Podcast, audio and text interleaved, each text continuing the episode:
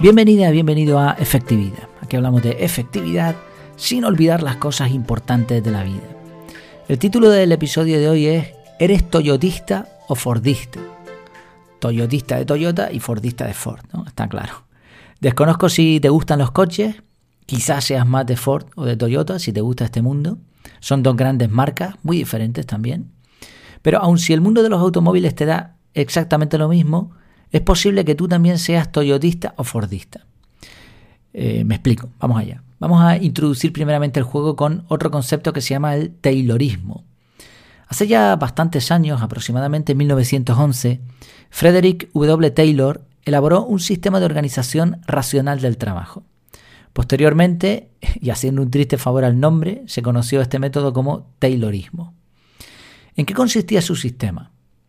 Pues al Taylorismo se le conoció originalmente como Organización Científica del Trabajo. Esto suena mucho mejor, es más largo, pero suena bien. La idea de Taylor era aplicar los principios básicos del método científico al trabajo industrial.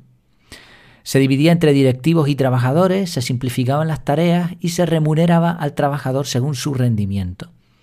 Para que todo funcionara correctamente, se dio especial importancia a los supervisores, que se aseguraban de que los trabajadores fueran súper eficientes.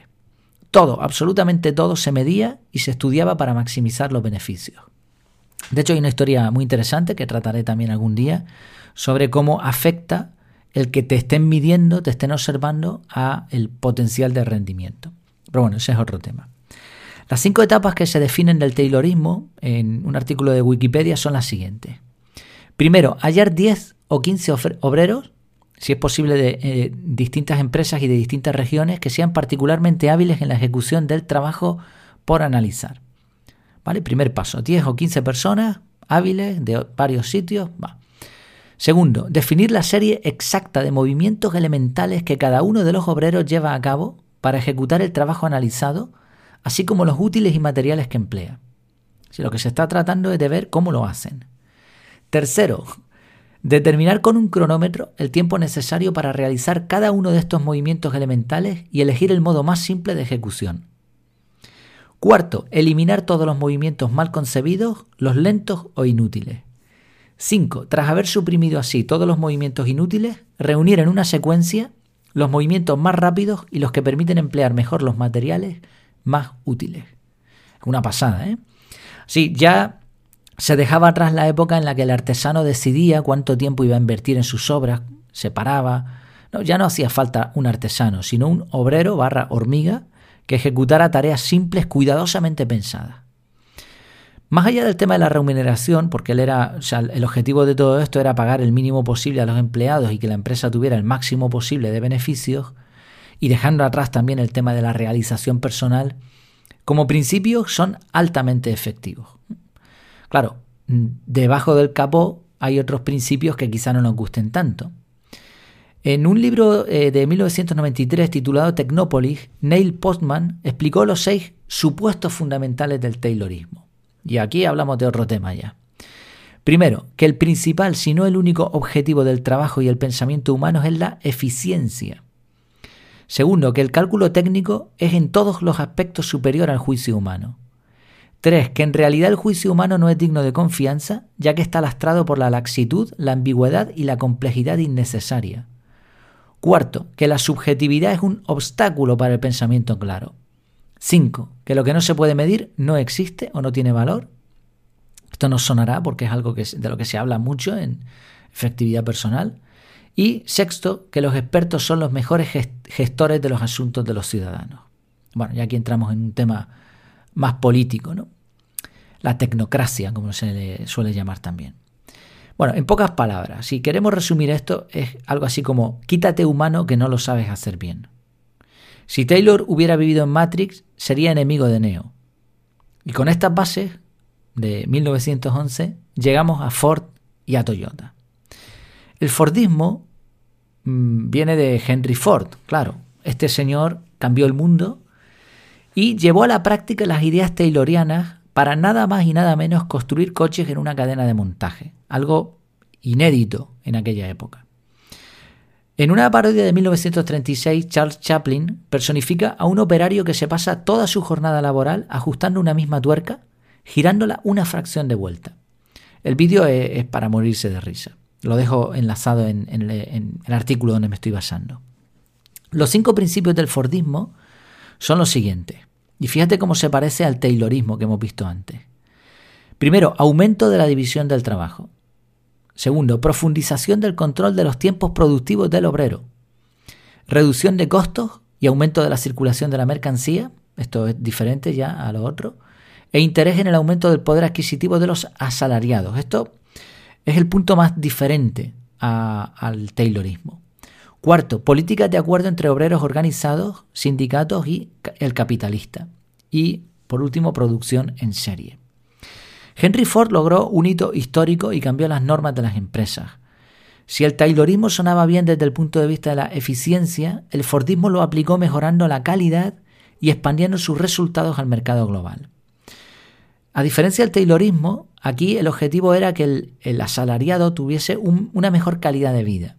Se producía un efecto de bienestar social que para el Taylorismo hubiese sido un derroche. Y llegamos por último al toyotismo. Que mal suena esta palabra, por cierto, toyotismo. Mientras Occidente perdía gas, literalmente, por la crisis del petróleo del 73, los japoneses iban a otro ritmo distinto. Su máximo exponente, Toyota. Y a diferencia del Fordismo, los trabajadores de Toyota eran capaces de realizar diferentes funciones. El trabajo en equipo era fundamental y los trabajadores tenían flexibilidad horaria. Curioso, ¿no? Año 1973. Según Wikipedia, estas son algunas características del toyotismo. Se produce a partir de los pedidos hechos a la fábrica, demanda, que ponen en marcha la producción. Es decir, si no hay demanda, no se produce. 2. La eficacia del método japonés está dado por los llamados 5 ceros. Cero error, cero avería, cero demora, cero papel, cero burocracia, se refiere a esto, y cero existencia. No se tiene nada, todo se hace según pedido, se vende y punto. No se produce en serie ni se almacena como en el Fordismo. Tercero, la fabricación de productos muy diferenciados y variados en bajas cantidades. O sea, no se produce mucho para llenar el mercado, sino se produce baja, baja cantidad pero de calidad. Diferente. Un trabajador multifuncional que maneja simultáneamente varias máquinas diferentes. Así que el trabajador ya no es un simple operario tonto, sino alguien que sabe lo que está haciendo. Quinto, 1, 2, 3, 4, quinto, sí. La adaptación de la producción a la cantidad que efectivamente se vende. Bueno, esto se repite un poco. Producir lo justo y lo necesario. Y sexto, la automatización, que introduce mecanismos que permiten el paro automático de máquinas defectuosas para evitar desperdicios y fallos. Aquí entra la, robótica. El, Fordismo no contaba con esto. El Taylorismo ya lo avanzaba, pero el Fordismo no contaba con, con tanto robot o tanto automatización. A Toyota le debemos además varios sistemas de métodos de organización personal y de equipos como las 5S, Kanban o Kaizen. Directa o indirectamente, algunos no los crearon ellos, hay más aparte de estos tres, ¿eh? algunos no los crearon pero sí los pusieron de moda o los utilizaron de manera inteligente.